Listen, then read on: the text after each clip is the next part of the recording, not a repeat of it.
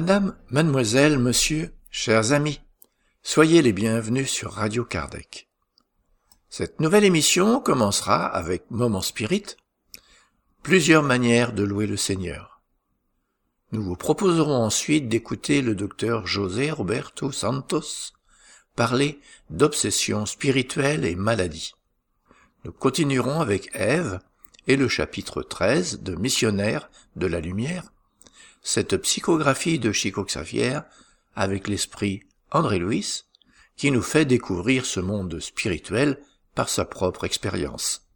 Et aujourd'hui, nous écouterons Réincarnation, quatrième partie de quatre.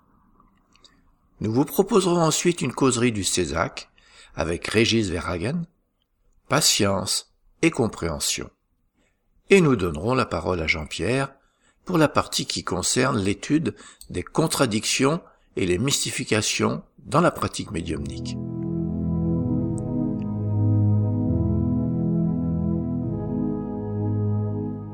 Chers auditeurs, nous allons commencer en diffusant un texte du projet Moment Spirit, une production de la Fédération Spirit du Paraná au Brésil. Moment Spirit, c'est une collection de plus de 3800 messages d'optimisme, de joie et de motivation. Nous avons le plaisir de pouvoir participer à ce projet en enregistrant et en diffusant ce contenu en français.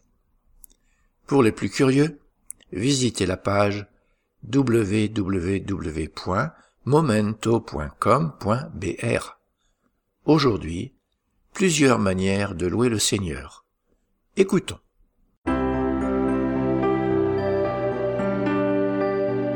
Et maintenant à l'antenne, Moment Spirit, le programme qui amène le spiritisme dans votre demeure.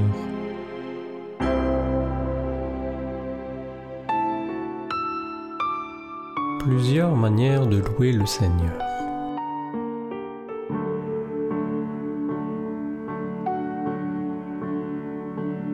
Louer Dieu peut être un acte de glorification, d'adoration au Créateur, mais aussi une démonstration de respect et d'amour pour le Tout-Puissant. En général, lorsque l'on parle de louer Dieu, c'est pour faire référence à des religieux cloîtrés dans des couvents et des monastères qui consacrent leur vie à chanter des hymnes de méditation et de prière.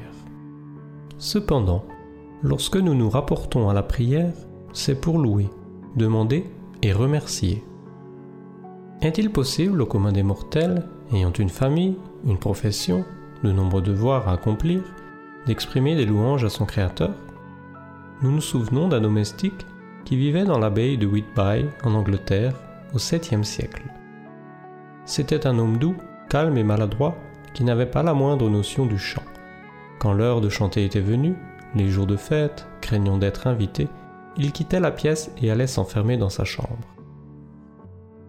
Un jour, l'abbesse invita les sœurs au cantique sacré, l'humble serviteur s'éloigna timidement du réfectoire et se dirigea vers les tables de l'abbaye. Il s'assit sur un tas de foin tout en pensant à son incapacité à chanter les hymnes sacrés. Attristé par sa propre insignifiance, il s'endormit et se mit à rêver. Il rêva qu'un homme, beau et imposant, lui apparaissait dans les tables. Il le regardait tendrement et souriant, il insista pour qu'il chante. Tu peux le faire, Cédmon, disait l'homme. Chante l'œuvre de la création. Cédmon élança sa voix comme jamais il ne l'avait fait.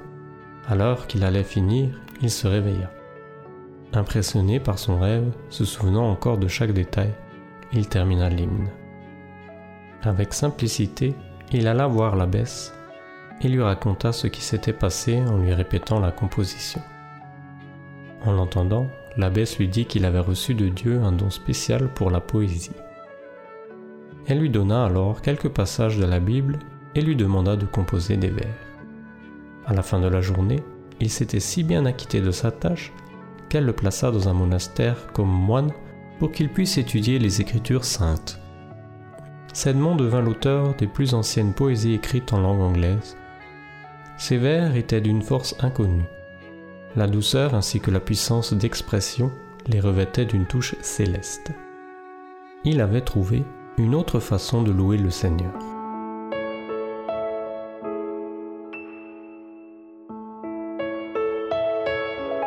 Il y a de nombreuses manières de louer le Créateur de toutes les choses. On peut le prier en vantant les multiples bénédictions offertes tous les jours par le Père de bonté. On peut composer des versets en présentant la beauté de la nature ou des morceaux musicaux qui enivrent les cœurs en les unissant aux louanges. On peut immortaliser sur une toile avec la maîtrise de celui qui domine l'art de la peinture, l'enchantement d'un paysage, un coucher de soleil orangé, rouge et or, on peut utiliser l'art de la photographie pour retenir numériquement l'aube d'une journée illuminée. Un pain solitaire au bord de la route distribuant des pommes de pain aux oiseaux et aux hommes. On peut se servir de la cinématographie et offrir au monde des extases de beauté, unissant la photographie, l'animation, la musique. Oui, il y a de nombreuses façons de louer le Créateur incréé, notre Père à tous. Louer, c'est divulguer, montrer, annoncer, propager, publier ce qui est beau, grandiose dans le monde. Les plantes, les arbres, les animaux, les êtres humains, la grandeur de la vie. Pensons-y et choisissons la meilleure façon de louer Dieu, notre Père, reconnaissant pour la vie qu'il nous a permis de vivre.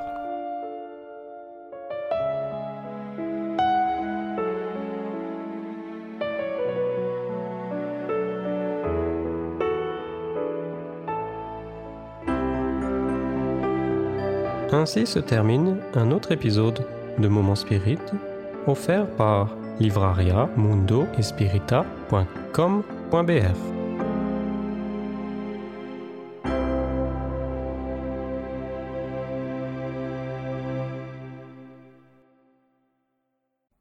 Symposium de l'Union Spirit belge du samedi 18 mai à 9h au dimanche 19 mai 2019 à 12h30 au château de Végimont.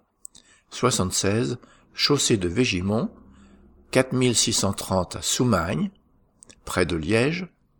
Comme chaque année, les activités seront organisées pour les enfants, pendant que les adultes participeront aux différents exposés. Situé dans un écrin de verdure, ce château, dont les origines remontent au XVe siècle, est un endroit idéal pour réaliser des activités tant pour les adultes que pour les enfants, en toute convivialité. Comme à l'accoutumée, les participants auront la possibilité de loger sur place et de se restaurer à un prix plus que démocratique. Nous profiterons de cette belle opportunité pour vivre un moment privilégié de fraternité et d'échange, tout en nous instruisant. Ce séminaire sera aussi l'occasion de nous retrouver en famille, parents, enfants, petits-enfants ou spirites, qui parfois ne se rencontrent qu'à de trop rares occasions. Alors, n'hésitez pas à déjà réserver la date du week-end du 12 mai 2019 dans votre agenda et de vous inscrire via le site de l'Union Spirit belge www.spirit.bi. Nous allons maintenant écouter le docteur José Roberto Santos parler d'obsession spirituelle et maladie. Obsessão espiritual é sempre a ação constrangedora que o espírito mal exerce sobre outra pessoa. L'obsession spirituelle, c'est la mauvaise influence euh, qu'un esprit exerce sur une personne. Nós temos é, um grupo de desobsessão. Nous avons donc un groupe de désobsession. E a desobsessão é a reunião de espíritas. C'est donc la réunion de spirites. Onde os médiums e com os esclarecedores. Avec les médiums euh, qui se réunissent donc avec les, les, les autres personnes qui, qui donnent des éclaircissements. Les moralisateurs. Les moralisateurs, oui. Interagem com esses espíritos que têm por propósito a obsessão espiritual. Interagissent avec ces esprits qui, qui réalisent des obsessions spirituelles. Nosso grupo se reúne há mais de 30 anos no Instituto de Medicina do Comportamento Eurípides Barçanufo. Notre groupe se réunit depuis plus de 30 ans euh, à l'Institut de, Medicina, de médecine do, com- do du Comportamento. comportement Euripide Barzanufo. Nós nos apelidamos de Grupo das Terças. On Ça s'appelle le groupe des mardis. Nós nos reunimos todas as terças-feiras, 19h30. On se réunit tous les mardis à 19h30. Coincidentemente, o mesmo dia que Allan Kardec se reunia na Sociedade Parisiense de Estudos Par, Espíritas. par coïncidence, c'est le même jour où Kardec euh, faisait ses réunions dans la Société parisienne des études spirites. Mas é pura coincidência. C'est une coïncidence. O nosso objetivo é estudar as relações entre obsessão espiritual e transtornos mentais. Donc nous voulons étudier les, les liens entre les obsessions spirituelles et les troubles mentaux, Principalmente esquizofrenia. principalement la schizophrénie. Essa é uma visão do pronto atendimento ou pronto socorro de nosso hospital. Donc c'est là où on voit le, le secteur où sont admis euh, les, les, les patients dans notre hôpital. Os pacientes não ficam mais do que 48 horas nessa enfermaria. Il ne reste pas plus de 48 heures euh, dans, cette, dans ce lieu. Se em 48 horas eles não têm melhora, melhoras, eles são internados nas enfermarias. Et en quatre, en, si après 48 heures ils n'ont pas d'amélioration, ils sont internés dans, dans les autres secteurs. Nosso hospital chegou a ter 370 leitos. On avait jusqu'à juste 370 lits dans cet hôpital. Atualmente nós temos 117 leitos. Et en ce moment, on en a 117. CJ tinha 42 anos à época da sua internação. Monsieur CJ avait 42 ans le jour où il a été admis, Ele tinha diagnóstico de esquizofrenia paranoide. avec un diagnostic de schizophrénie paranoïde. Era a sua terceira internação no hospital. C'est la troisième fois qu'il était admis dans un hôpital. E ele foi encaminhado para o nosso grupo através de seu médico psiquiatra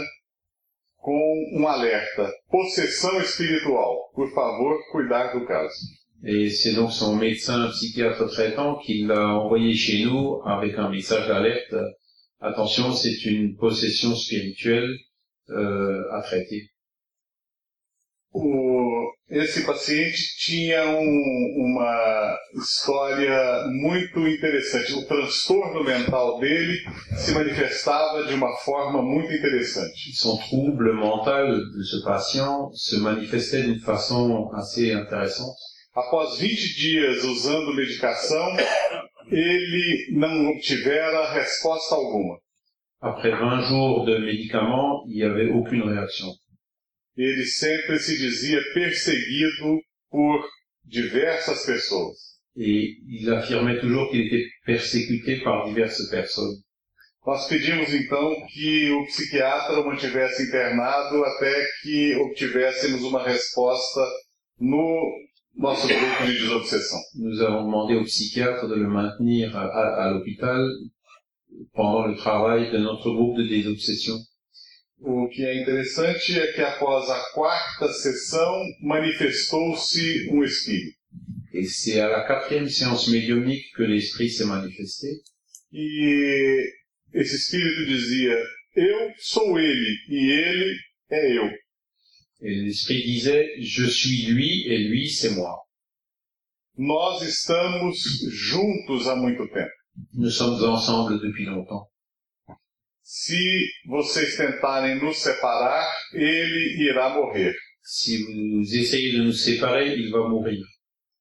À época eu me lembro que eu disse a ele: Por que que você está preocupado se ele vai morrer se você já está morto?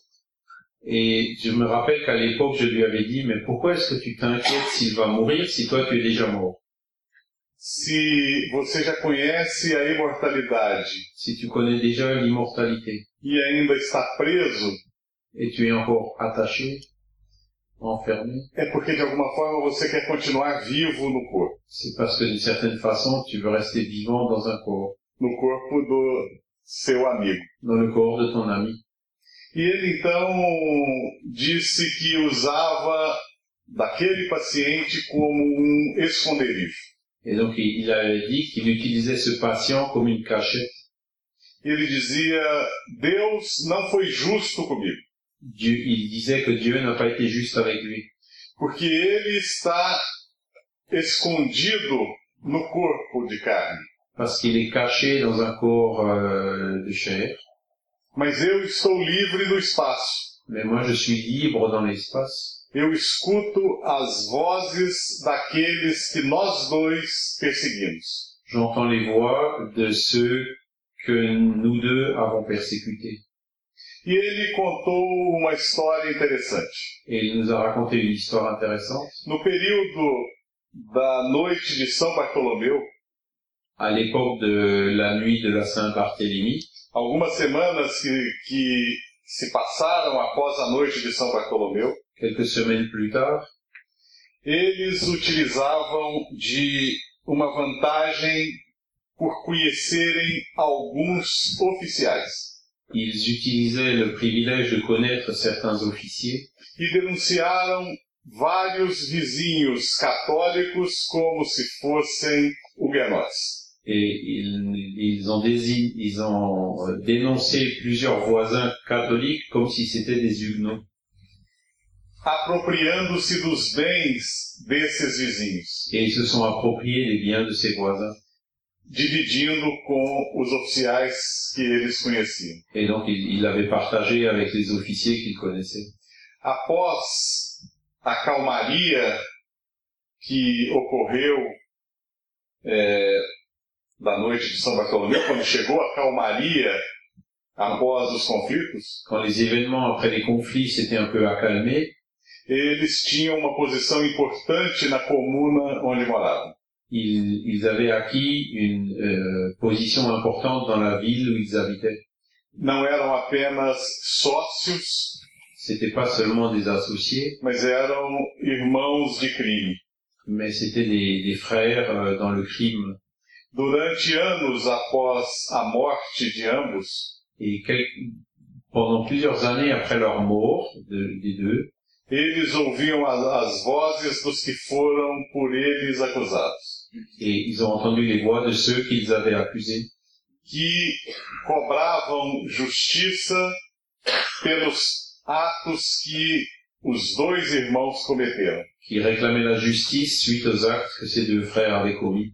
E ele nos disse que ambos sofreram muito no mundo espiritual. Il a dit que les deux avaient beaucoup souffert dans le monde spirituel. Nosso paciente foi mais fraco, Notre patient était le plus faible porque ele teria se arrependido parce qu'il se serait euh, repenti de uma forma sincera sincèrement e conseguiu reencarnar-se. et il a réussi à se réincarner. O seu sentimento de culpa era muito grande. Son sentiment de culpabilité était très grand E é o que a gente observa como predominante nos pacientes com es- com esquizofrenia. et c'est ce qu'on s'aperçoit comme euh, état prédominant chez ce genre de patient. Mas como ele tinha uma afinidade muito grande com esse companheiro espiritual, Mais comme il avait une grande affinité pour ce compagnon spirituel, não foi difícil que ele o alcançasse e passasse a influenciá-lo.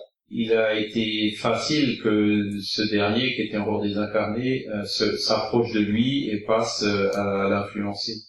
A comunhão dos dois era tão grande La communion entre eux était si grande que após três reuniões o mesmo espírito se manifestou. que pendant trois réunions, c'est le même esprit qui s'était manifesté. E disse: Eu já compreendi e não estou mais próximo a ele. En disant, ben, j'ai compris et je, je me suis éloigné de lui. Mas ele me chama o tempo todo. Mais il m'appelle tout le temps. E está difícil de resistir aos seus apelos. Et c'est très difficile de résister à ces appels. O final da história é interessante porque tanto o espírito quanto o paciente compreenderam que era necessária necessário o afastamento Parce que la fin de l'histoire était intéressante parce que autant l'esprit que le patient avaient compris qu'il fallait qu'ils s'éloignent l'un de l'autre. a resposta do paciente aos medicamentos após a désobsessão foi magnífica. Et la- les médicaments, après la désobsession, ont, ont- ont eu un- la réaction était très bonne, quoi. Ele permanece com o diagnóstico de esquizofrenia, Il, le, le diagnostic de schizophrénie a été maintenu.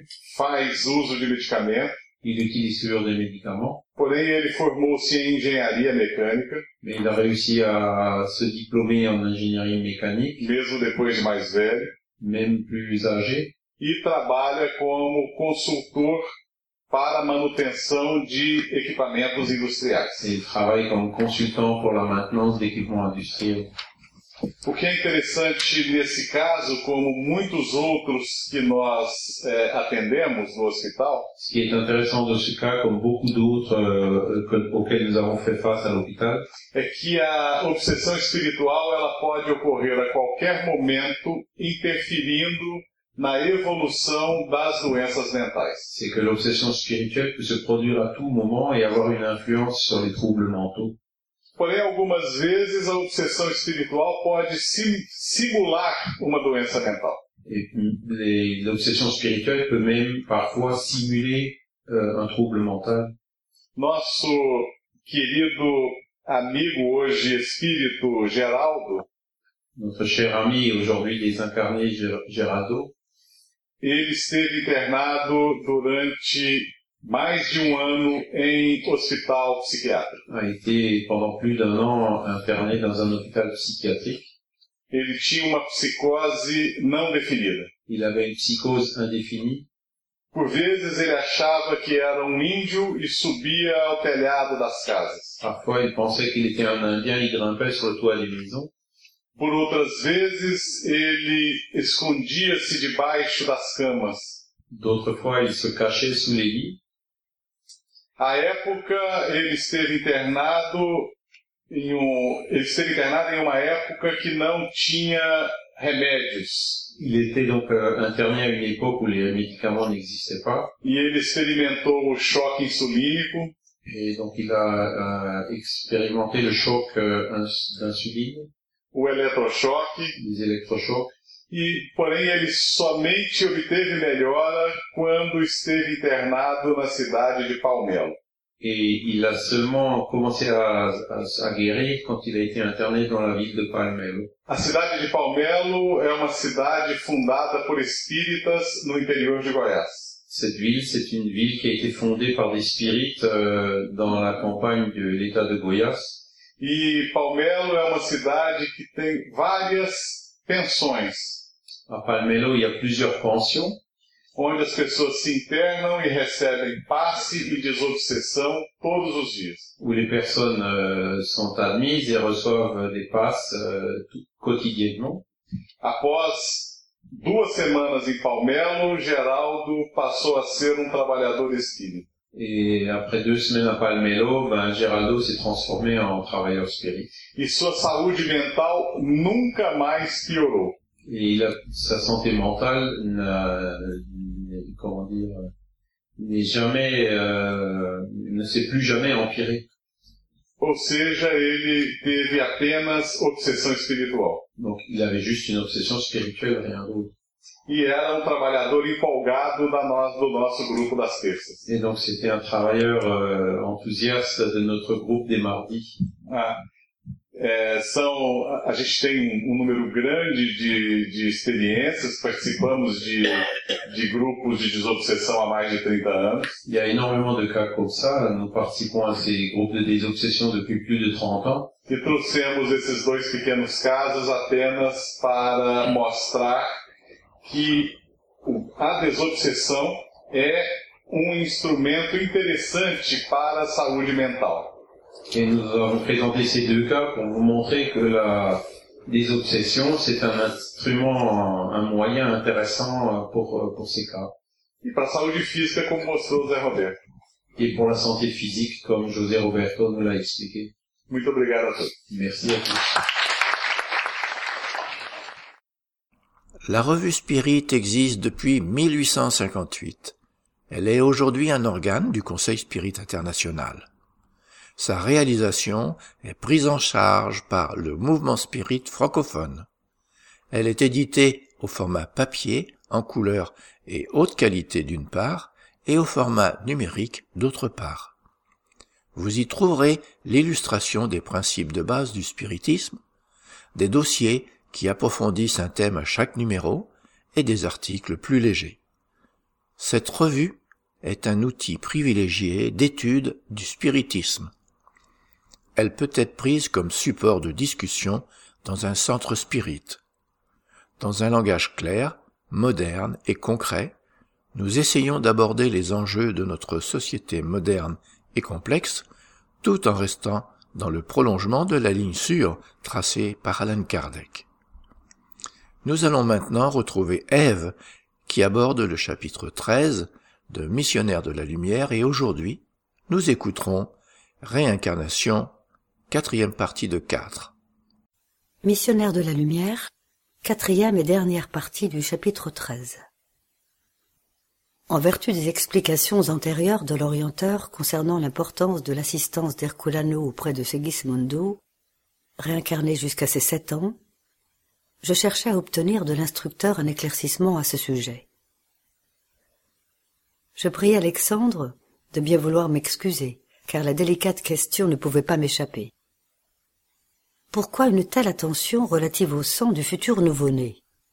Le service de réincarnation se terminerait-il qu'aux sept premières années d'existence humaine?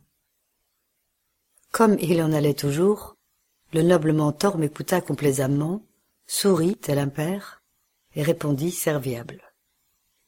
Vous êtes conscient que le corps humain a ses propres activités végétatives.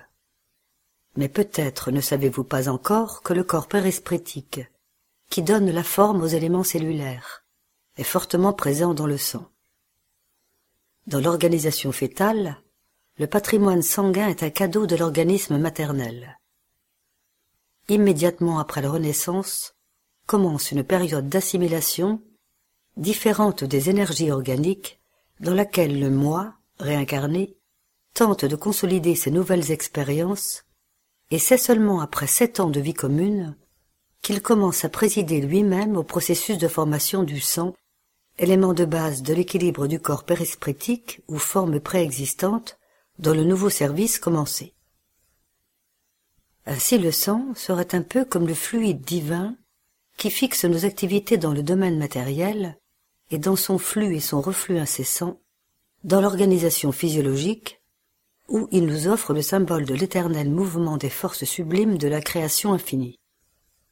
Lorsque sa circulation cesse d'être libre, il se produit un déséquilibre ou une maladie et si des obstacles nuisant à son mouvement de manière absolue apparaissent, alors survient l'extinction du tonus vital dans le champ physique, suivi de la mort avec le retrait immédiat de l'âme.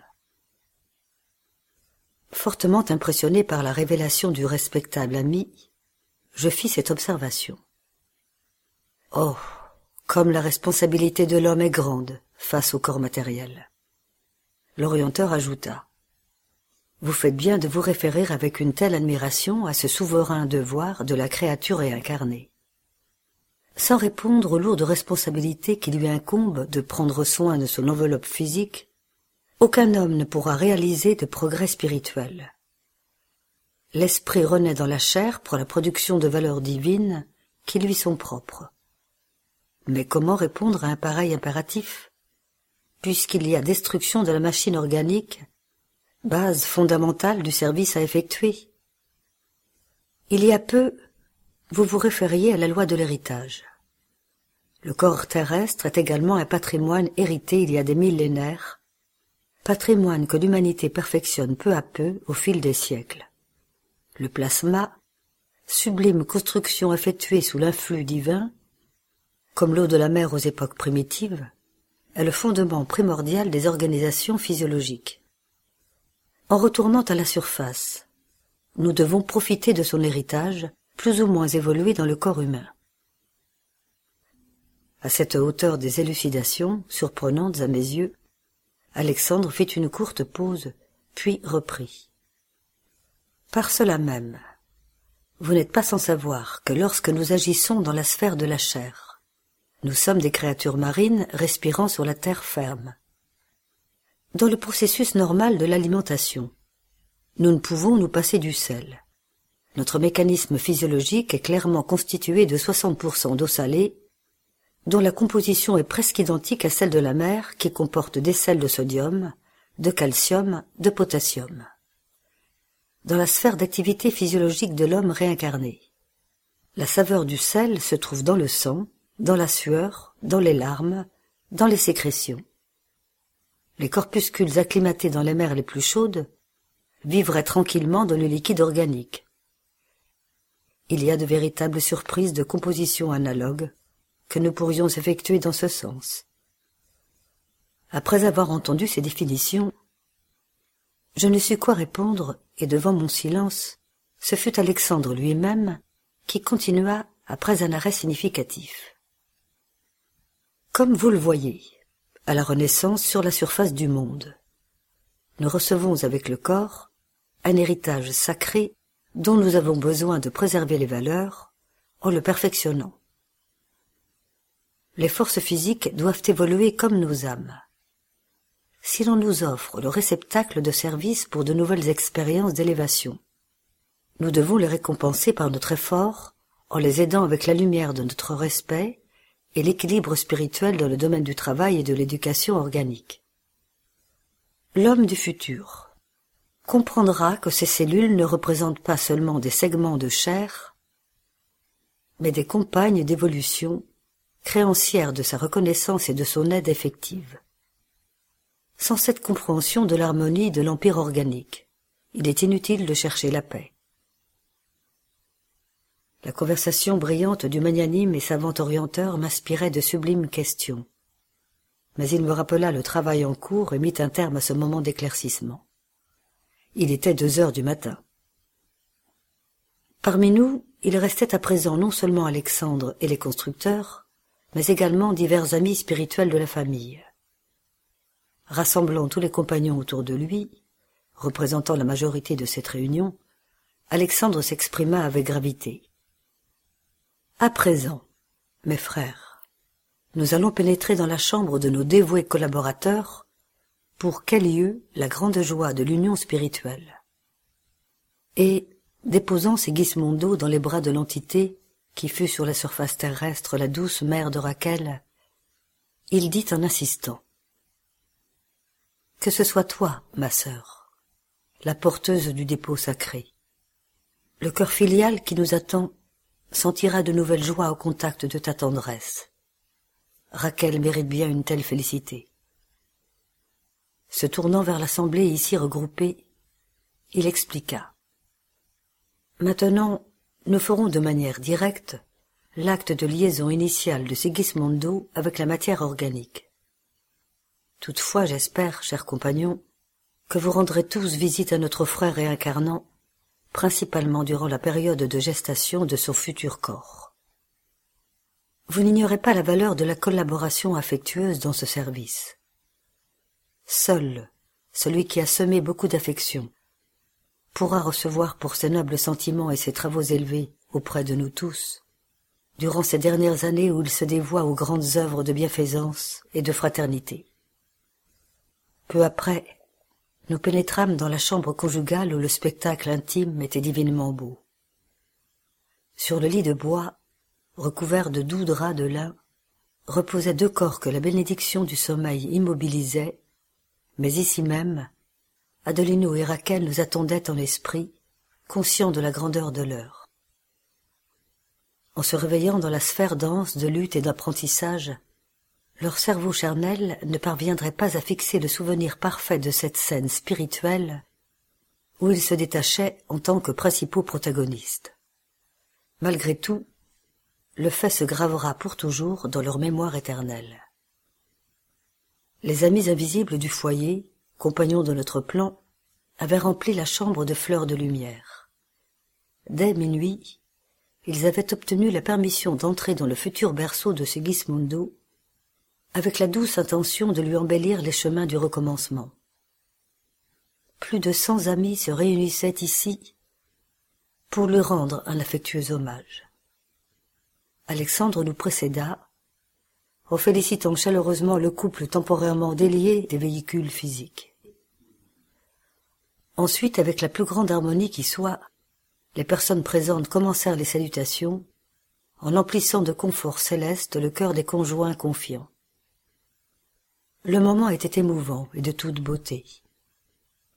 Deux entités à mon côté commentaient fraternellement. Après avoir connu les régions de lumière divine, le retour à la chair est toujours pénible. Mais l'amour chrétien est si sacré que même en une telle circonstance, la félicité de ceux qui le pratiquent est sublime. Oui, répondit l'autre. Sigismondo a beaucoup lutté pour la rédemption. Et dans cette lutte, il a été comme un serviteur dévoué pour nous tous. À ce moment, j'observais que l'entité invitée à garder le réincarnant se maintenait à une courte distance de Raquel parmi les esprits constructeurs. Je réfléchissais sur ce fait quand quelqu'un me toucha légèrement en réveillant mon attention. Il s'agissait d'Alexandre qui souriait paternellement, m'éclairant. Laissons nos amis pendant quelques minutes dans le suave contentement des expansions affectives. Nous commencerons le travail au moment opportun. Perplexe, face aux faits qui pour moi étaient nouveaux, je n'avais pas organisé mon raisonnement pour les multiples problèmes de cette nuit. C'est pour cela même que d'hallucinantes interrogations hantaient mon cerveau. L'orienteur perçut mon état d'esprit, et peut-être pour cette raison, me donna l'impression d'être plus patient. Profitant de cet instant, j'indiquai Segismondo recroquevillé dans les bras accueillants qui le gardaient, et je demandai. Notre frère réincarnant se présentera-t-il plus tard parmi les hommes tel qu'il vivait parmi nous? Puisque vos instructions se basent sur la forme périspritique préexistante, aura-t-il la même taille, tout comme les mêmes expressions qui le caractérisaient dans notre sphère? Alexandre répondit sans hésiter. Réfléchissez tranquillement, André. Nous avons parlé de la forme préexistante qui signifie modèle de configuration typique, ou plus correctement, uniforme humain. Les contours et les détails anatomiques vont se développer en accord avec les principes de l'équilibre et avec les lois de l'hérédité. La future forme physique de notre ami Sigismondo dépendra des chromosomes paternels et maternels. Toutefois, il faudra ajouter à ce facteur primordial l'influence des modèles mentaux de Raquel, l'agissement de l'intéressé lui-même, le concours des esprits constructeurs qui agiront comme fonctionnaires de la nature divine, invisibles au regard terrestre, l'aide affectueuse des entités amies qui rendent visite constamment aux réincarnants dans les mois de la formation du nouveau corps. Alors, vous pourrez vous faire une idée de ce que devient le temple physique qu'il possédera pour quelque temps, comme un présent de l'autorité supérieure de Dieu, afin qu'il profite de l'opportunité bénite de rédemption du passé et d'illumination pour le futur dans le temps et dans l'espace. Quelques physiologistes de la surface sont d'accord pour affirmer que la vie humaine est une résultante de conflits biologiques, en oubliant que bien souvent le conflit apparent des forces organiques n'est autre que la pratique avancée de la loi de coopération spirituelle. Alors, demandai-je, Sigismondo aura-t-il pour nous une forme physique aléatoire, imprécise pour le moment? L'instructeur m'éclaira sans tarder. Si nous étions directement liés à son cas, nous serions en possession de toutes les informations se référant à son avenir mais notre participation dans cet événement est transitoire et sans plus grande signification dans le temps. Néanmoins, les orienteurs de Sigismundo dans les sphères plus élevées gardent le programme tracé pour le bien du réincarnant. Notez que je me réfère au bien et non au destin. Beaucoup de personnes confondent plan constructif avec fatalisme. Sigismundo en personne et notre frère Herculano sont en possession des informations auxquelles nous nous référons parce que personne ne pénètre dans un établissement d'éducation pour un stage plus ou moins long, sans finalité spécifique et sans connaissance des statuts auxquels ils doivent obéir. À ce moment, le généreux mentor marqua un court intervalle et poursuivit. Les contours anatomiques de la forme physique, difformes ou parfaits, longilignes ou brévilignes, beaux ou laids, font partie des statuts éducatifs. En général, la réincarnation systématique est toujours un cours laborieux de travail contre les défauts moraux préexistants dans les leçons et les conflits présents. Détails anatomiques imparfaits, circonstances adverses, ambiance hostile, constituent dans la majorité des cas les meilleurs endroits d'apprentissage et de rédemption pour ceux qui renaissent. C'est pour cela qu'est organisée de longue main la carte des épreuves utiles comme le carnet de présence des apprentis dans les écoles communes. Ainsi la carte concernant Segismundo est convenablement tracée, la coopération physiologique des parents, le paysage domestique et le secours fraternel qui lui sera accordé par d'innombrables amis d'ici étant pris en compte. Imaginez donc notre ami retournant à une école qui est la terre. Procédant ainsi, il alimente une intention qui est d'acquérir des valeurs nouvelles. Or, pour la réaliser, il devra se soumettre aux règles de l'établissement scolaire en renonçant, jusqu'à un certain point, à la grande liberté dont il dispose dans notre milieu. Ne pourrions-nous pas intituler pareille épreuve Destin fixé demandai-je. L'instructeur fit cet exposé avec patience. Ne tombez pas dans l'erreur de beaucoup de personnes. Cela impliquerait une obligation de conduite spirituelle. Naturellement, l'individu renaît avec une indépendance relative et parfois subordonné à certaines conditions plus âpres en raison des finalités éducatives. Mais pareil impératif ne supprime en aucun cas l'impulsion libre de l'âme dans le sens de l'élévation, du stationnement ou de la chute en de plus basses situations. Il existe un programme de tâches édificatrices devant être accompli par celui qui se réincarne, programme dans lequel les dirigeants de l'âme fixent le niveau approximatif des valeurs éternelles que le réincarnant est susceptible d'acquérir dans l'existence transitoire. Et l'esprit qui s'en retourne à la sphère de chair peut améliorer ce niveau de valeur en dépassant la prévision supérieure par un effort intensif ou s'en éloigner en s'enterrant encore plus dans les débits envers son prochain et en négligeant les saines opportunités qui lui furent concédées. À cette hauteur, Alexandre s'interrompit, peut-être pour vérifier le temps écoulé durant notre conversation, et ressentant la nécessité de mettre un terme à la discussion. Il fit l'observation suivante.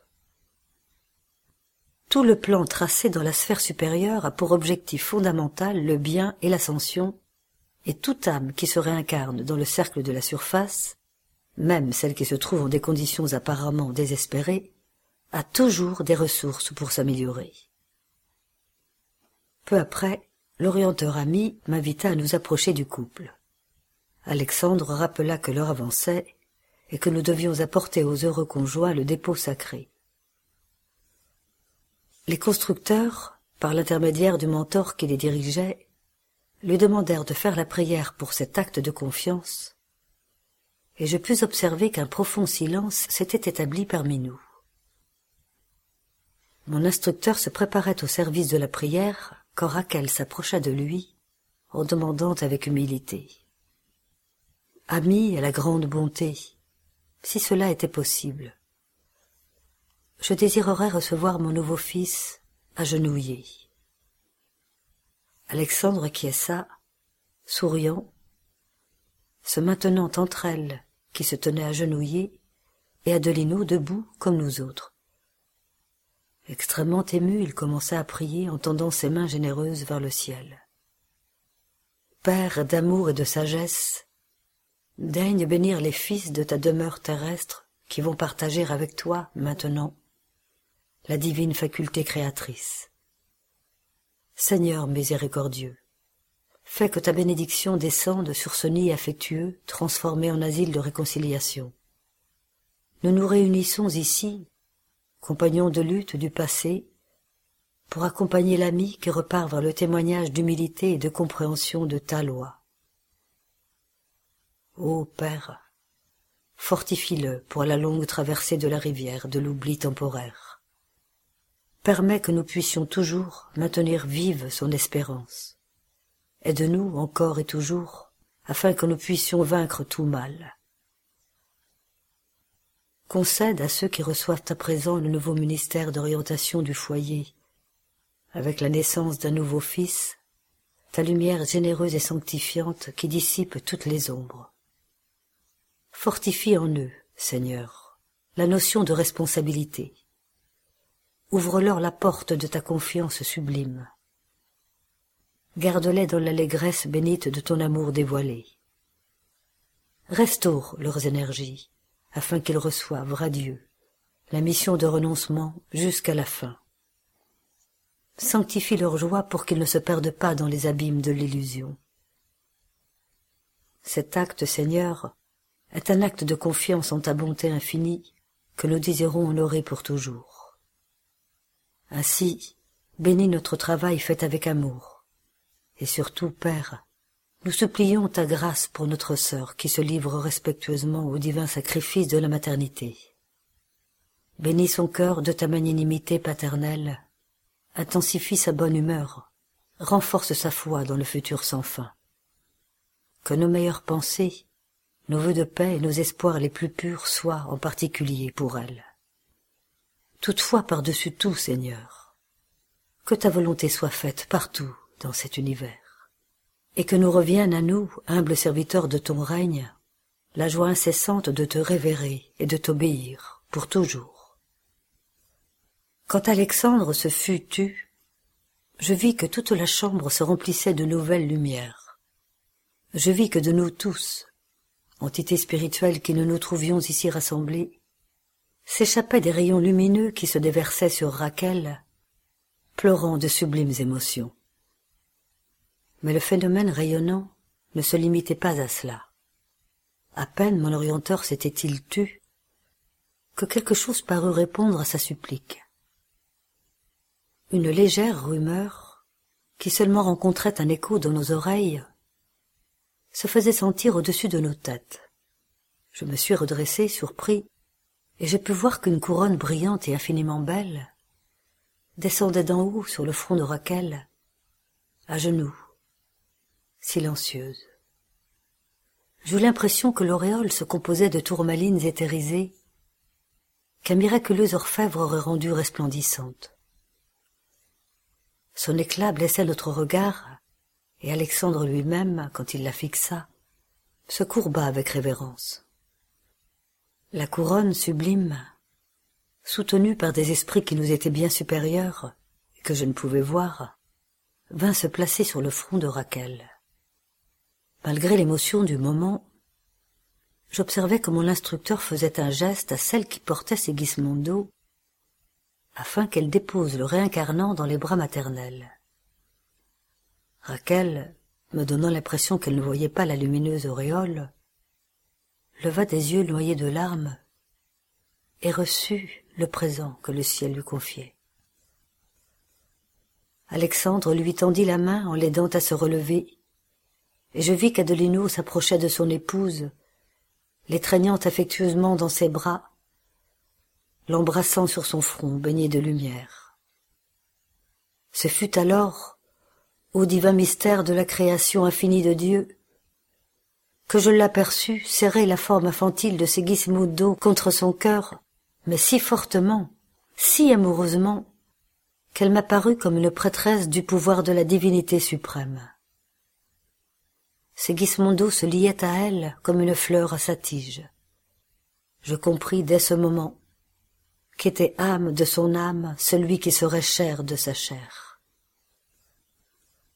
Alexandre recommanda aux esprits présents, à l'exception des constructeurs, d'Herculano et de moi-même, de s'éloigner de la chambre, en invitant Adolino, réconforté et heureux, à faire une petite promenade à l'extérieur, et guidant Raquel avec une infinie attention pour son corps physique, il nous dit À présent, aidons notre ami dans le premier contact avec la matière plus dense.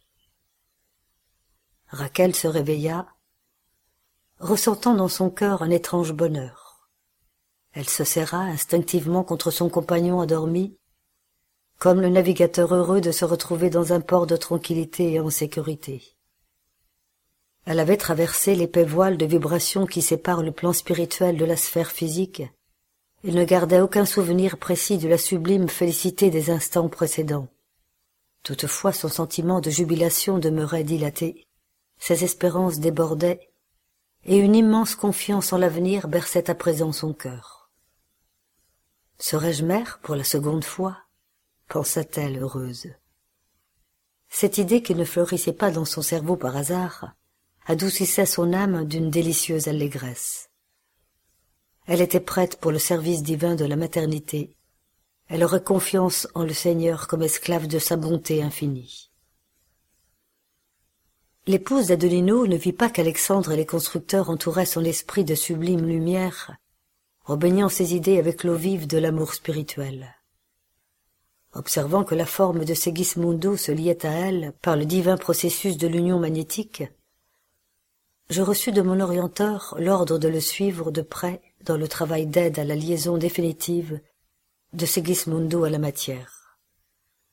Indiquant les organes génitaux de Raquel et faisant tomber sur elle sa lumière, Alexandre me signala la grandeur de la situation soumise à notre observation et précisa avec respect.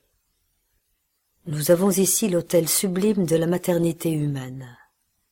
Face à son auguste tabernacle, nous devons coopérer dans la tâche de l'amour, tout en gardant la conscience orientée vers la majesté suprême.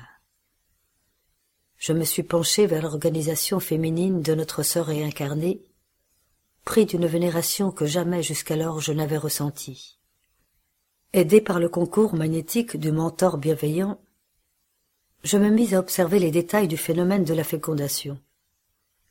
À travers les conduits naturels couraient les éléments sexuels masculins à la recherche de l'ovule, comme s'ils s'étaient préparés d'avance pour une épreuve éliminatoire dans une course d'approximativement trois millimètres par minute.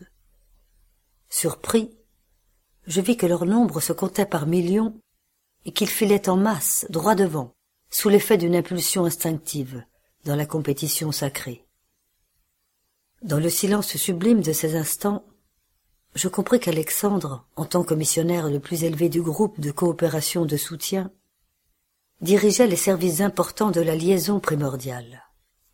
Selon ce que je pus conclure, il pouvait voir les dispositions chromosomiques de tous les principes masculins en mouvement, après avoir observé attentivement le futur ovule maternel présidant le travail préalable de détermination du sexe du corps à organiser. Après avoir accompagné profondément absorbé dans le service la marche des minuscules compétiteurs qui constituaient la substance fécondante, il identifia le plus apte, fixant sur lui son potentiel magnétique, me laissant penser qu'il aidait à se débarrasser de ses compagnons pour qu'il soit le premier à pénétrer la petite poche maternelle l'élément sur lequel il se concentrait gagna une nouvelle énergie par rapport à celle des autres et avança rapidement en direction de la cible. Face au microscopique projectile spermatique, la cellule féminine, semblable à un petit monde arrondi constitué de sucre, d'amidon et de protéines, attendant l'éclair vitalisant, souffrit un déchirement de la cuticule, telle une petite embarcation torpillée elle se durcit de manière à fermer ses pores extrêmement délicats, comme si elle était disposée à se recueillir dans les profondeurs d'elle-même, afin de recevoir face à face le visiteur attendu et d'empêcher l'intromission de n'importe quel autre des compétiteurs qui aurait perdu la première position dans la grande épreuve. Toujours sous l'influx lumino-magnétique d'Alexandre, l'élément victorieux poursuivit sa marche après avoir traversé la périphérie de l'ovule en mettant un peu plus de quatre minutes pour atteindre son centre. Les deux forces, masculines et féminines, en formaient une seule à présent, en se convertissant sous mes yeux en un ténu point de lumière. Mon orienteur, absolument plongé dans son travail, toucha la petite forme de la main, se maintenant en service de la division de la chromatine, dont les particularités sont encore inaccessibles à ma compréhension, conservant l'attitude du chirurgien sûr de lui dans la technique opératoire. Ensuite, Alexandre ajusta la forme réduite de Segismundo qui s'interpénétrait avec l'organisme périspritique de Raquel, sur le microscopique globe de lumière, imprégné de vie, et je pus observer que cette vie latente commençait à se mouvoir. Il s'était écoulé précisément un quart d'heure, à compter de l'instant où l'élément actif avait gagné le noyau de l'ovule passif. Après une application magnétique prolongée, secondée par l'effort des esprits constructeurs, Alexandre s'approcha de moi et me dit L'opération de liaison initiale est terminée. Que Dieu nous protège. Sentant l'admiration avec laquelle je suivais maintenant le processus de la division cellulaire durant lequel se formait rapidement la vésicule germinative, l'orienteur souligna. L'organisme maternel fournira tout l'aliment nécessaire à l'organisation basique de l'appareil physique, tandis que la forme réduite de Sigismundo, tel un vigoureux modèle, agira comme un aimant dans de la limaille de fer en donnant une forme cohérente à sa future manifestation dans le scénario de la surface. Je restais bouche bée devant tout ce qu'il m'avait été donné d'observer. Et sentant que le phénomène de la réduction périspritique de Segismondo était un fait étonnant à mes yeux, l'instructeur ajouta avec bienveillance. N'oubliez pas, André, que la réincarnation signifie recommencement dans les processus d'évolution ou de rectification. Souvenez-vous que les organismes les plus parfaits de la maison planétaire procèdent initialement de l'amibe. Or, recommencement signifie récapitulation ou retour au début. C'est en raison de cela que dans son développement embryonnaire, le futur corps d'un homme ne peut pas être distinct de la formation du reptile ou de l'oiseau. Ce qui opère la différenciation de l'apparence, c'est la valeur évolutive contenue dans le moule périspritique de l'être qui prend les fluides de la chair. Ainsi donc, au retour à la sphère plus dense, comme cela se produit avec Segismondo, il est indispensable de récapituler toutes les expériences vécues dans le long drame de notre perfectionnement, bien que ce soit pour des jours et des heures brefs, répétant de manière rapide les étapes vaincues ou les leçons acquises, restant dans la position dans laquelle nous devons poursuivre l'apprentissage.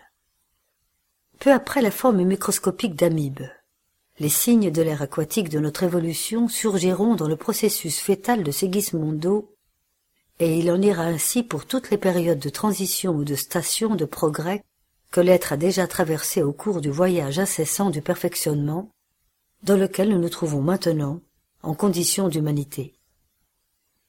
Le temps avançait grandement. Sentant qu'Alexandre ne s'attardait pas, je me suis encore une fois rapproché de la scène de formation fétale. L'ovule fécondé s'animait d'une vie profonde en évoluant vers la vésicule germinative. L'orienteur ami m'invita à me retirer et dit Mon travail est terminé. Toutefois, André, Compte tenu de vos nécessités d'acquérir de nouvelles valeurs, je pourrais solliciter auprès des constructeurs l'autorisation vous permettant de coopérer fraternellement dans les services protecteurs chaque fois que vous aurez l'opportunité de venir ici. Je me réjouis enchanté. Effectivement, je ne désirais pas autre chose. Cette étude d'embryologie, sous un nouveau prisme, était fascinante et merveilleuse. Pendant que je laissais libre cours à ma joie intérieure, mon mentor, si serviable, prenait les mesures relatives à mon concours et à mon apprentissage simultané, écoutant les compagnons. Après quelques instants, alors que nous faisions nos adieux, Herculano, avec beaucoup de sympathie et d'hospitalité, déclara qu'il resterait attentif à mon attente à chaque fois que je pourrais revenir à la résidence d'Adelino pour collaborer aux travaux de protection. Fin de la quatrième et dernière partie du chapitre 13. Cette deuxième journée Alan Kardec, organisée par la FSF et qui s'est tenue le 30 mars 2019, s'est déroulée au cimetière du Père Lachaise sous un beau ciel bleu et un soleil radieux. Après un bel hommage rendu sur la tombe d'Alan Kardec par Jean-Paul Évrard, président du mouvement spirit francophone, le groupe s'est également rendu sur la tombe de Gabriel Delanne, située non loin de celle d'Alan Kardec, puis sur celle de Rufina Noguerat, aussi connue sous le nom de Bonne Maman, bienfaitrice de la doctrine spirit. Nous vous proposons maintenant une causerie du Césac avec Régis Verhagen, obéissance et résignation. Le thème d'aujourd'hui peut paraître à bien des aspects un peu original et inhabituel dans ce qu'on a l'habitude de concevoir. La vie a, selon bien des formes, un côté qui peut être assez difficile, assez douloureux. Elle contient des épreuves, des défis, parfois des retournements de situation. On se retrouve du jour au lendemain en sachant qu'on va perdre son emploi, en ayant une difficulté dans sa vie de couple, etc. Des retournements de situation difficiles, en apprenant qu'on a une maladie assez grave, en ayant des problèmes avec nos enfants, etc. Et on pourrait se demander, mais tiens, pourquoi tout ça? Pourquoi toutes ces difficultés? Alors, si vous avez déjà une connaissance du spiritisme, vous savez que ce que la spiritualité a enseigné, c'est que toutes ces difficultés viennent pour nous aider à apprendre. Alors, il y a toute une série d'apprentissages à faire. On est un peu ici sur Terre comme on serait à l'école. Sauf que c'est pas l'école des maths, c'est pas l'école de la chimie, c'est l'école de la vie. Et donc il y a toutes des choses qui nous paraissent évidentes. Par exemple, apprendre à aimer, apprendre à être davantage patient, ça, ça va. Et puis, il y a les deux apprentissages qui vont nous intéresser aujourd'hui. L'obéissance et la résignation.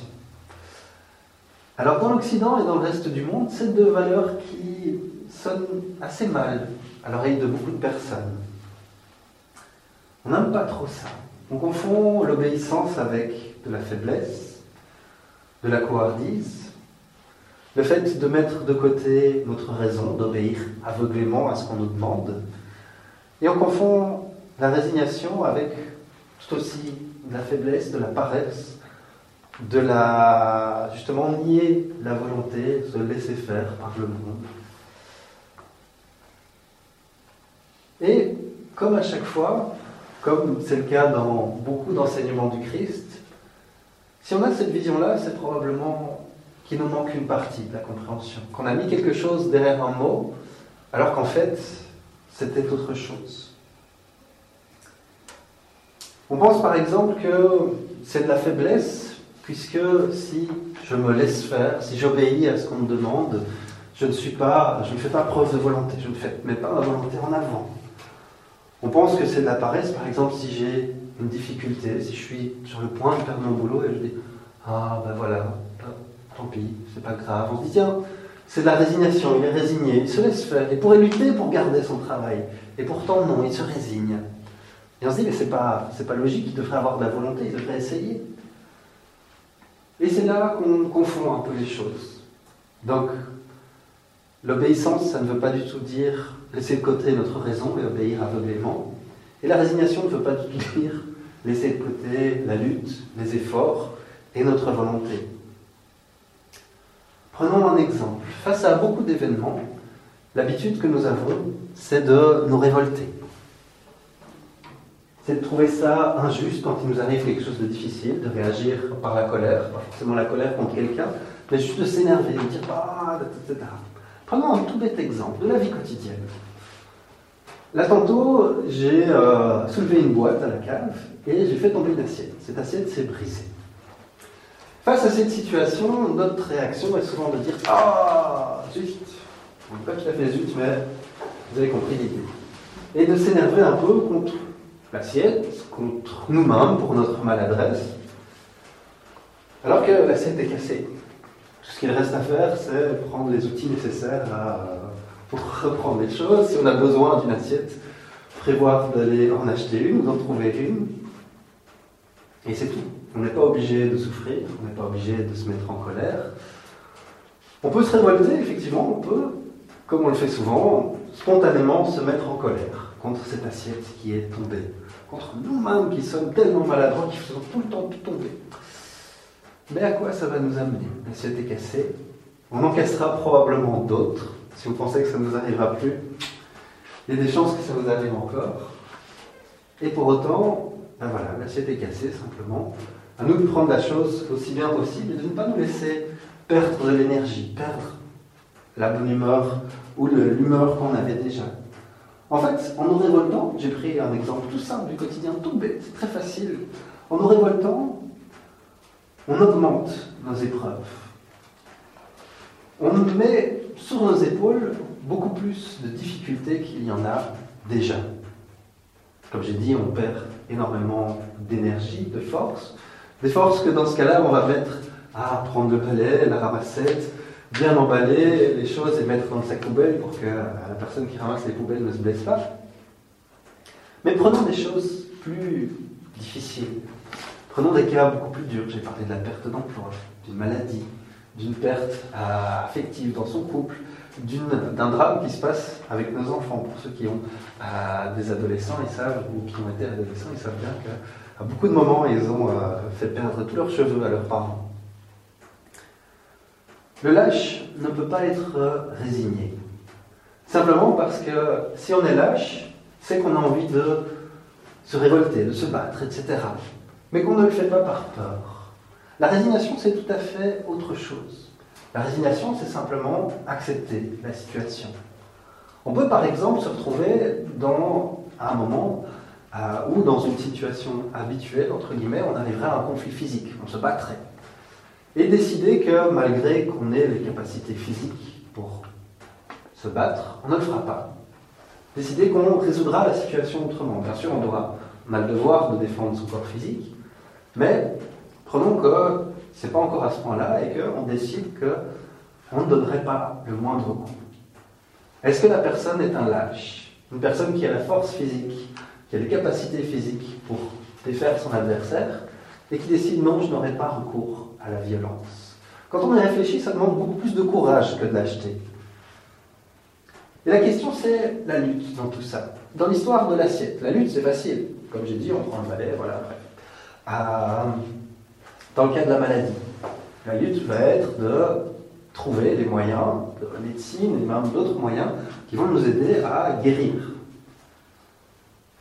Et les utiliser au maximum de nos possibilités. Dans le cas d'une perte de travail, c'est aussi utiliser nos recours pour garder ce travail si c'est ce qu'on veut, ou trouver un autre travail euh, si on fait ce choix. Tout ça n'a rien à voir avec la résignation. La résignation, c'est accepter la maladie. la maladie est là, on va faire ce qu'on peut pour guérir, pour prendre tous les médicaments nécessaires, pour utiliser tous les moyens de notre portée, mais en attendant, on est malade. Et dans le cas de graves maladies, ça peut être des maladies qui restent jusqu'à la fin de notre vie, ou ça peut être des maladies qui nous amènent à passer de l'autre côté, tout simplement. Et à ce moment-là, on peut se révolter, dire que c'est injuste, qu'on doit partir trop tôt, etc. Et perdre énormément d'énergie, perdre le peu de temps, enfin le temps qui nous reste. Euh, et dans certains cas, c'est bien naturel, on n'y arrive pas tout de suite à être résigné. Ou on peut accepter le fait et faire ce qu'on peut avec ce qu'on a faire tout ce qu'on peut et ensuite faire confiance. On parle souvent d'infinie sagesse de Dieu, faire confiance en l'infinie sagesse de Dieu. Alors dit comme ça, ça paraît beau, mais en pratique, c'est quoi l'infinie sagesse de Dieu? C'est de se dire qu'on passe par toutes sortes d'événements, toutes sortes de choses, que parfois on ne comprend pas la cause, tout comme les hommes préhistoriques avaient du mal à comprendre la cause de la rivière qui coule, la cause de l'éclair qui frappe dans le ciel. Aujourd'hui, nos connaissances ont évolué, on, connaît tout ça. Mais à l'époque, on pensait que c'était miraculeux, qu'il y avait un esprit de l'éclair, un, homme qui s'appelait Zeus qui jetait les trucs euh, et des choses comme ça. On doit accepter simplement qu'il y a des choses qu'on ne peut pas encore comprendre, qu'il y a des causes qu'on n'a pas encore compris. Tout comme quand on a des enfants, on demande à l'enfant d'accepter que c'est pour son bien. Parfois, on essaie de lui expliquer, mais on voit que ça dépasse sa compréhension. Quand on a des adolescents, on voit que ça dépasse parfois leur compréhension, l'utilité des études, l'utilité d'apprendre à l'école. Et il faut un temps où l'enfant va devoir obéir et attendre pour comprendre, même si on explique du mieux qu'on peut. Dieu, c'est la même chose. Il a prévu quelque chose qui est bon pour nous. On réfléchissait avec les adolescents euh, au symposium Spirit euh, le week-end passé. on réfléchissait à une chose. Chacun avait, donc c'était sur la réincarnation, chacun avait des cartes où il y avait des éléments de leur vie passée. On réfléchissait, tiens, qu'est-ce qui pourrait être le mieux pour, euh, pour pouvoir réparer la difficulté qu'il avait faite. Et parmi les participants, il y avait une jeune fille, une des cartes qu'elle avait, c'est qu'elle avait abandonné ses enfants. Et là, on réfléchissait, on dit, ce serait bien bah, qu'elle prenne à son tour des enfants qui ont été abandonnés et qu'elle les élève dans sa vie suivante. On se dit, ok, cool, mais comment est-ce qu'on fait ça? Parce que, voilà, c'est pas. Enfin, il faudrait trouver un moyen pour l'aider à faire ce choix. Euh, et on réfléchissait, c'est vraiment c'est l'idée des enfants, et on s'est dit, tiens, si elle a une difficulté physique qui l'empêche d'avoir des enfants, elle ira pour, à l'adoption justement pour euh, avoir une famille, pour avoir des enfants. Et donc, la personne va naître avec une forme de handicap, qui est dans ce cas euh, difficile, mais quand on voit d'autres types de handicap, on dit qu'il y a bien pire. elle va naître avec une forme de handicap qui est là pour l'aider pour l'aider à valoriser, à réparer la difficulté qu'elle a causée par le passé. Elle peut se révolter, passer toute sa vie révoltée parce qu'elle n'aura pas d'enfant, elle n'apportera pas d'enfant dans son ventre. Ou elle peut simplement se résigner, consentir à l'épreuve qu'il lui a donnée et se dire bah, tiens, j'ai envie d'une famille, j'ai envie de fonder une famille, comment est-ce que je peux faire? La révolte ne lui fera que perdre de nouveau de l'énergie, du temps, et lui fera probablement perdre la merveilleuse opportunité de réparer le mal qu'elle a fait. Puis il y a l'obéissance. On parle souvent des mauvais patrons, des mauvais chefs, des mauvais responsables, des mauvais contremaîtres, si on est dans une usine, etc. Et on s'oublie, on s'oublie un peu qu'il y a aussi beaucoup d'employés révoltés, d'employés qui veulent toujours faire à leur tête, d'employés qui veulent toujours savoir mieux que les autres, etc. On a oublié, en fait, dans nos sociétés, parce qu'on trouve l'obéissance comme une faiblesse, on a oublié à quel point c'était une valeur positive. Alors, encore une fois, utiliser notre tête, ça veut dire obéir à tout et n'importe quoi. Il faut utiliser la raison. Mais à quel point le fait d'être obéissant est une valeur positive? Imaginez une classe. Repartez quelques années en arrière. Retrouvez-vous avec peu près 10 ans. imaginez une classe avec un professeur. Un des travaux des professeurs aujourd'hui, c'est tout le temps de faire respecter le silence quand c'est nécessaire, de tout le temps à faire respecter le calme, etc. Imaginez une classe où quand on dit taisez-vous, calmement, comme je viens de le faire maintenant, tout le monde se tait immédiatement. À ce moment-là, on pourrait faire énormément de choses. On pourrait à, à plein de moments faire complètement les fous avec les enfants en sachant que quand on dit taisez-vous, ils se disent ok, c'est le professeur, on va obéir. Et à ce moment-là, pas seconde main, mais très vite ils se calment et ils obéissent. Les possibilités seraient beaucoup plus grandes. Imaginez-vous dans une famille ceux qui ont des enfants rêveraient de ça. Que quand on demande quelque chose aux enfants, ils disent Ok, c'est ma mère, je dois lui obéir, et je le fais. Ce serait tout bête, mais ça ferait gagner beaucoup d'énergie, beaucoup de larmes à, tout le monde. Et dans une entreprise, dans d'autres éléments de notre vie, ça a ce même aspect. Quand on a un employé, qu'on sait qu'il qu'il est respectueux, qu'il est, c'est dur à dire, même moi j'ai du mal avec ce mot, qu'il est obéissant, à eh bien, on sait que le moment où il dira Chef, je trouve que là, cette, euh, euh, ce point-là, ça, mériterait qu'on en discute et tout ça. Je sais qu'on peut avoir cette, discussion, parce qu'elle n'est pas systématique. C'est pas la moindre chose que je demande, que c'est la révolte, que, que, la personne doit crier, menacer de renvoi, de machin, etc. On ne se rend pas compte à quel point ce serait vraiment une source de paix, de travail efficace, bien fait, une source de respect les uns pour les autres, une manière de dire je t'aime.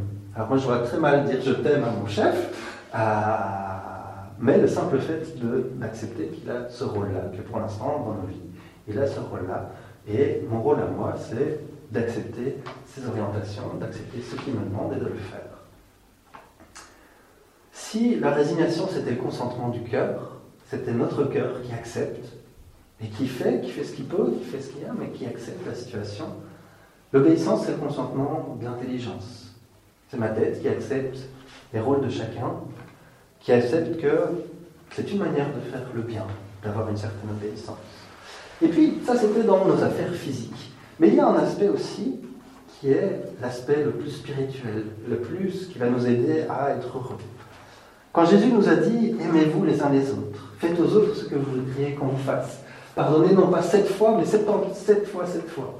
Euh, travaillez à votre amélioration, connaissez-vous, etc. Toutes ces choses, intellectuellement, on a pu l'accepter. On a pu se dire, ah, c'est pas mal, c'est une bonne idée, ça, ça peut être bien. Et dans les faits, on voit que c'est nettement plus compliqué. Est-ce que, parce qu'on l'a accepté, est-ce qu'on l'a fait?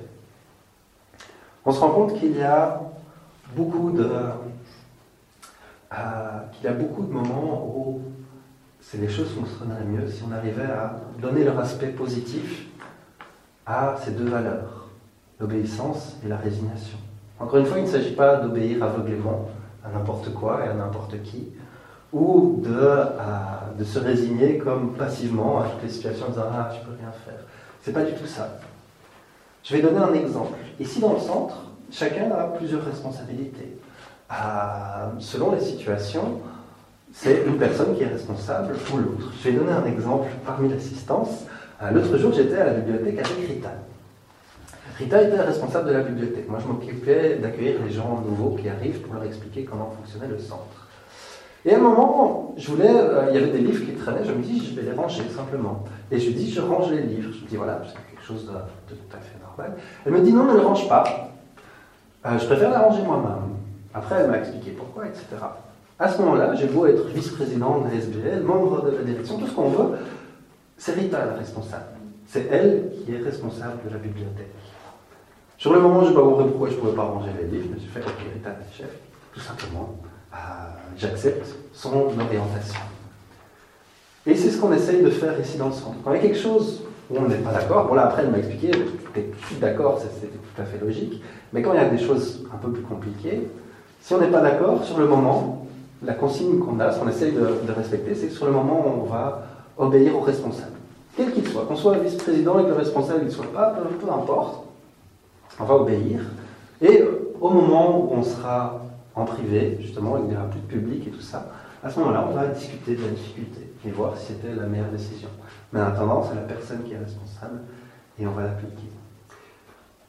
Je vais prendre un deuxième exemple qui est simplement à plus personnel. Vous l'avez peut-être remarqué, au début en tout cas, j'ai eu du mal à retenir ma toux. J'ai une importante euh, toux parce que j'ai une maladie, j'ai un problème physique qui est que le clapet de mon estomac ne ferme pas. J'ai toute une série de consignes médicales à respecter.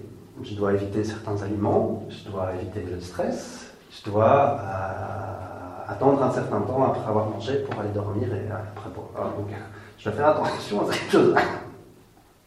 Donc l'exemple arrive en pratique. Euh, si je n'obéis pas, si je ne me résigne pas à ma maladie, à ma difficulté, qui est comme un bras cassé, ça ne se répare euh, pas comme ça, euh, si je me résigne et que j'obéis aux consignes que j'ai reçues, je n'aurai pas la toux que j'ai, qui est extrêmement pardon, douloureuse. C'est mon manque de résignation, mon manque d'obéissance qui m'ont rendu malade. Parce que je savais que je ne devais pas manger tel aliment, parce que je savais que je devais moins stresser, parce que je savais que je ne devais pas à manger tard avant d'aller dormir. C'est des consignes toutes simples, et pourtant je me suis révolté un petit peu, et la conséquence, c'est ma propre souffrance, la perte d'énergie. Voilà, j'espère avoir pu un peu vous passer l'idée, faire germer l'idée que finalement ces deux choses-là, obéissance et résignation, ne sont pas si négatives qu'on l'imagine. Elles peuvent vraiment être des vecteurs de paix, d'amour et euh, de bonheur pour nous, euh, si on arrive à bien les comprendre. Le trait d'union francophone. Le bulletin du mouvement spirit francophone vous informe sur les activités proposées en francophonie. Comme le congrès de médecine et spiritualité, qui a eu lieu au Luxembourg en 2018, et aussi dans le monde avec le Conseil Spirit International. Il est proposé gratuitement et peut vous être envoyé par Internet, sous réserve que vous fassiez parvenir votre demande et votre adresse mail à info.lmsf.org. Et maintenant, nous allons retrouver Jean-Pierre pour la partie qui concerne l'étude des contradictions et des mystifications dans la pratique médiumnique. Chers auditeurs, bonjour. Nous aborderons aujourd'hui des contradictions et des mystifications dans la pratique médiumnique. Quand les phénomènes étranges du spiritisme ont commencé à se produire, ou pour mieux dire, se sont renouvelés dans ces derniers temps. Le premier sentiment qu'ils ont excité a été celui du doute sur leur réalité même, et encore plus sur leur cause. Lorsqu'ils ont été avérés par des témoignages irrécusables et par les expériences que chacun a pu faire, il est arrivé que chacun les a interprétés à sa manière, selon ses idées personnelles, ses croyances ou ses préventions. Première partie Contradiction et mystification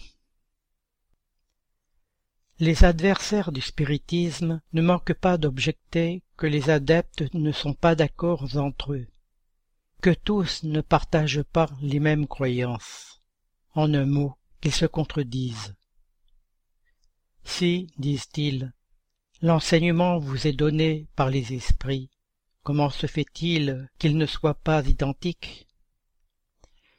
Une étude sérieuse et approfondie de la science peut seule réduire cet argument à sa juste valeur. Hâtons-nous de dire d'abord que ces contradictions, dont certaines personnes font un grand étalage, sont en général plus apparentes que réelles, qu'elles tiennent souvent plus à la superficie qu'au fond de la chose, et que, par conséquent, elles sont sans importance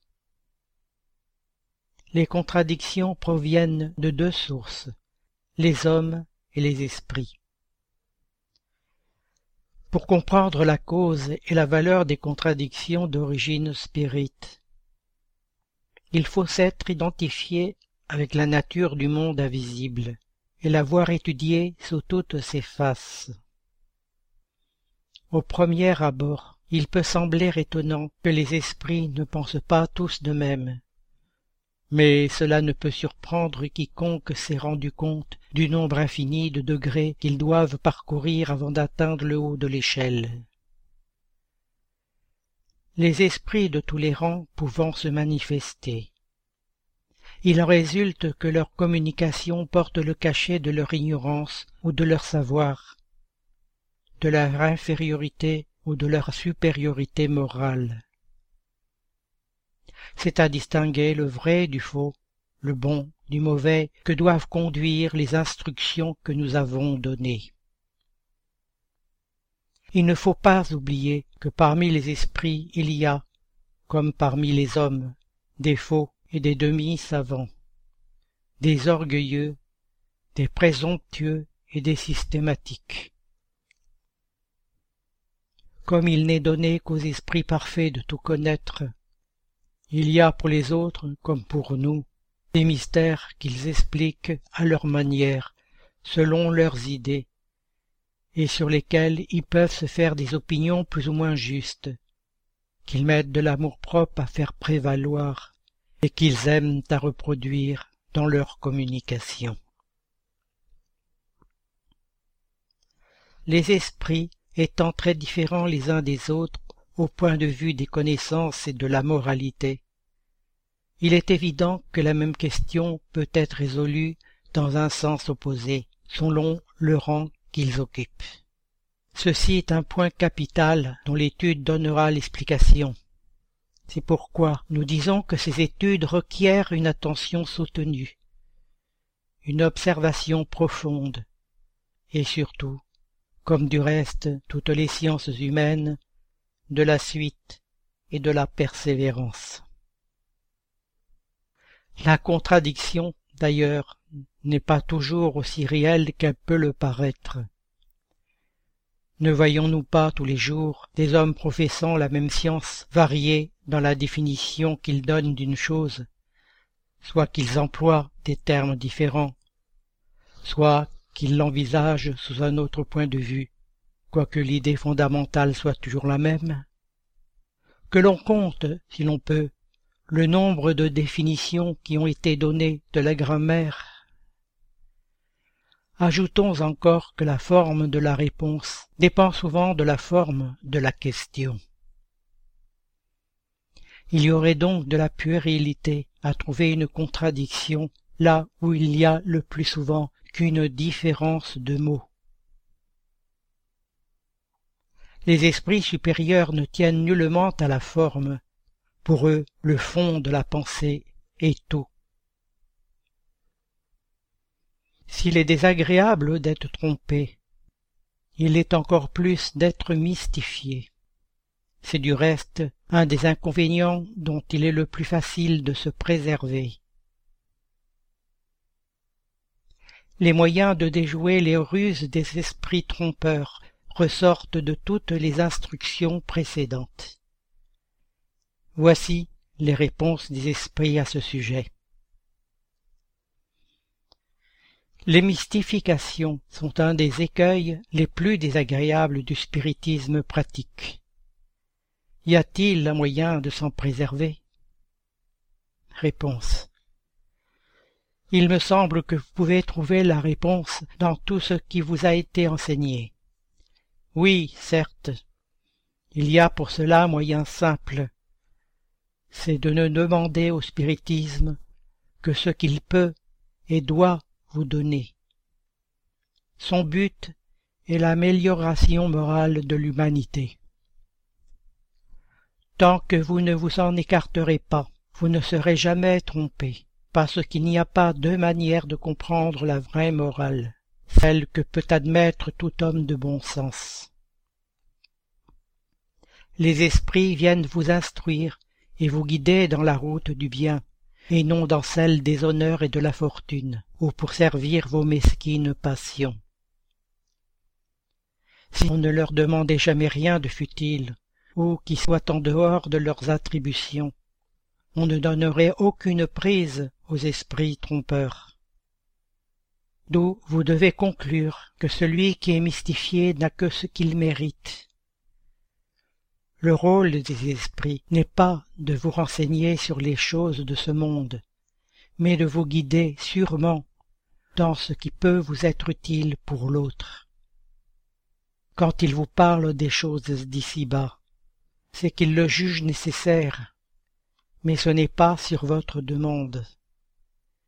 Si vous voyez dans les esprits les suppléants des devins et des sorciers, c'est alors que vous serez trompé. Mais il y a des personnes qui ne demandent rien, et qui sont indignement trompées par des esprits qui viennent spontanément sans qu'on les appelle. Réponse. Si elles ne demandent rien, elles se laissent dire ce qui revient au même. Si elles accueillaient avec réserve et défiance tout ce qui s'écarte de l'objet essentiel du spiritisme, les esprits légers ne les prendraient pas aussi facilement pour dupes.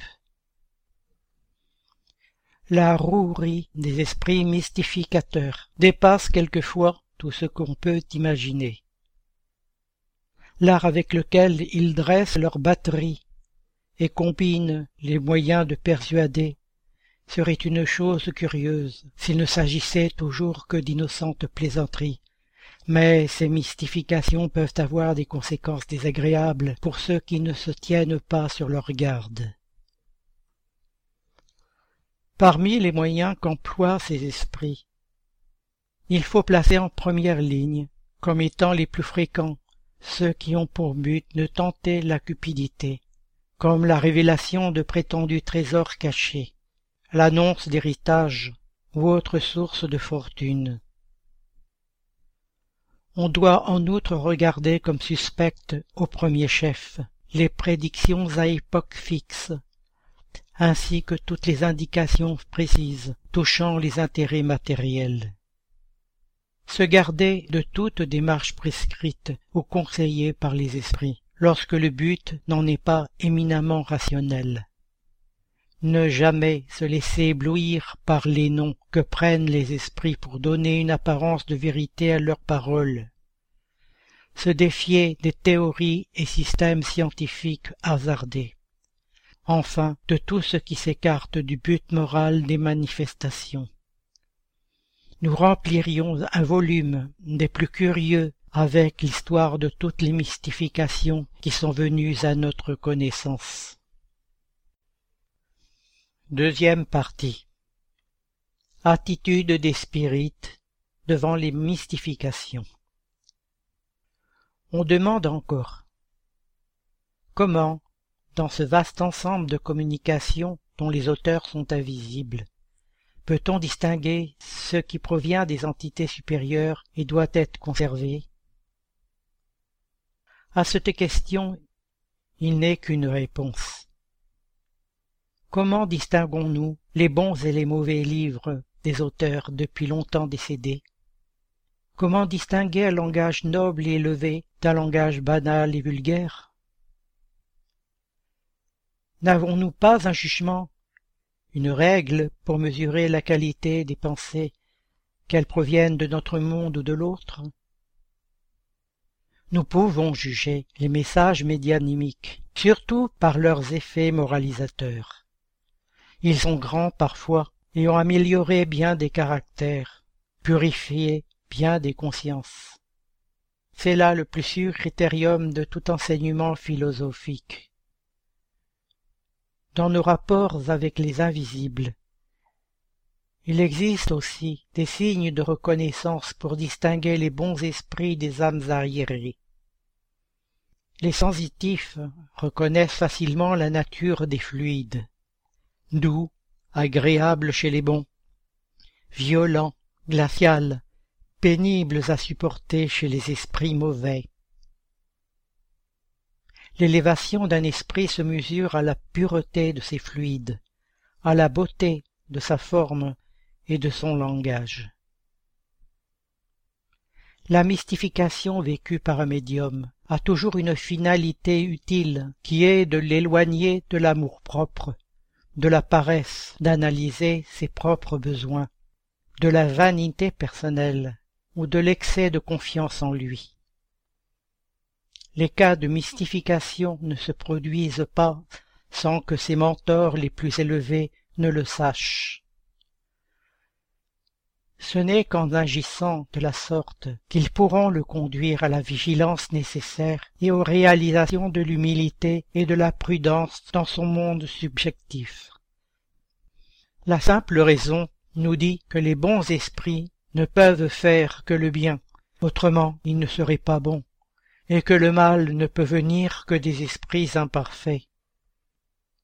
Donc les mystifications ne peuvent être le fait que d'esprits légers ou menteurs qui abusent de la crédulité, et souvent exploitent l'orgueil, la vanité ou d'autres passions.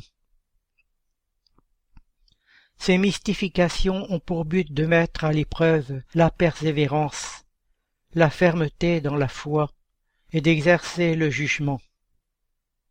Si les bons esprits les permettent dans certaines occasions, ce n'est pas impuissance de leur part, mais pour nous laisser le mérite de la lutte. Les bons esprits veillent sur nous. Ils nous assistent et nous aident, mais à la condition que nous nous aiderons nous-mêmes. Soulignons que les médiums les plus méritants ne sont pas à l'abri des mystifications des esprits trompeurs. D'abord parce qu'il n'est personne d'assez parfait pour ne pas avoir un côté faible par lequel il puisse donner accès aux mauvais esprits. En second lieu, les bons esprits le permettent quelquefois pour exercer le jugement, apprendre à discerner la vérité de l'erreur, et tenir en défiance, afin qu'on n'accepte rien aveuglément et sans contrôle. Mais la tromperie ne vient jamais d'un bon esprit et tout nom respectable dont est signée une erreur est nécessairement apocryphe.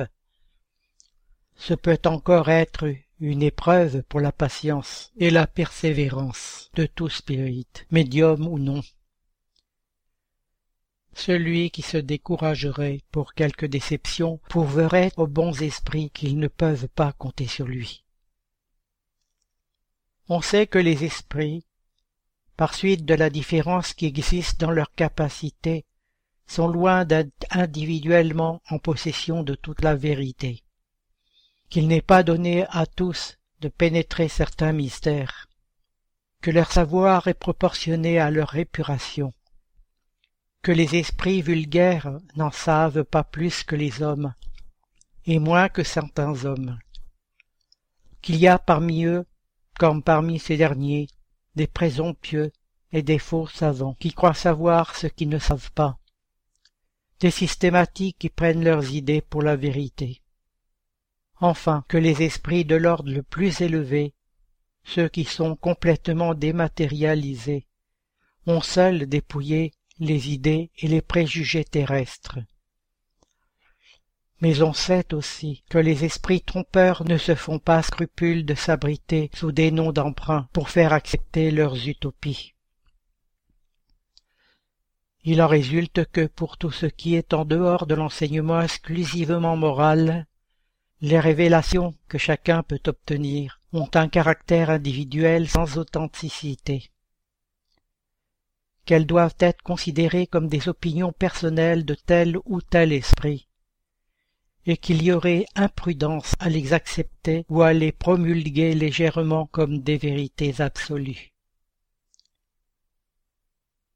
Le premier contrôle est sans contredit celui de la raison, auquel il faut soumettre, sans exception, tout ce qui vient des esprits. Toute théorie en contradiction manifeste avec le bon sens, avec une logique rigoureuse, et avec les données positives que l'on possède, de quelque nom respectable qu'elle soit signée, doit être rejetée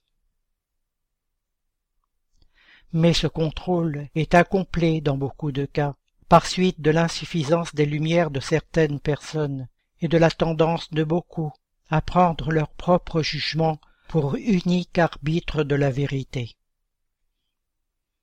En pareil cas, que font les hommes qui n'ont pas en eux-mêmes une confiance absolue? Ils prennent l'avis du plus grand nombre, et l'opinion de la majorité leur guide.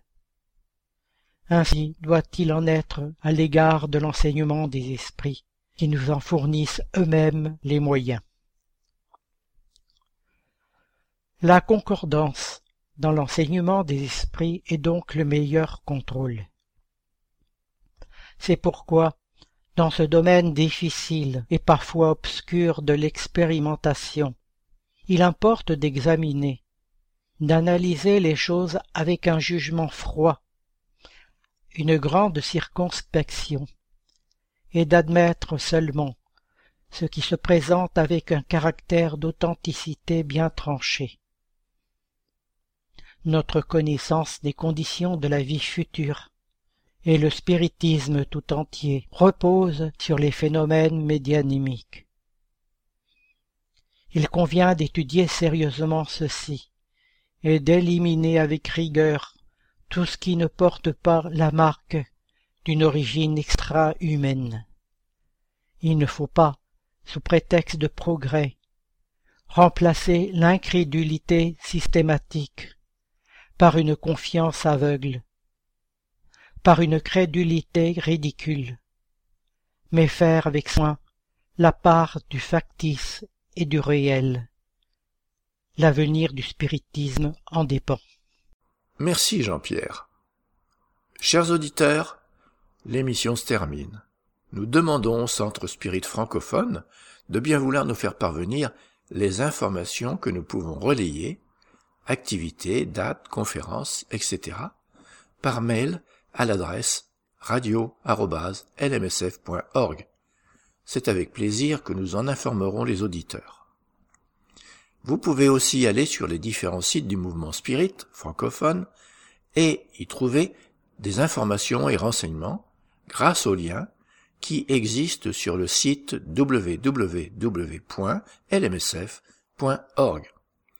Chers auditeurs, nous sommes heureux d'avoir passé quelques instants ensemble. Nos émissions sont actualisées le 1er et le 15 de chaque mois, et en attendant, nous vous disons à bientôt sur Radio Kardec.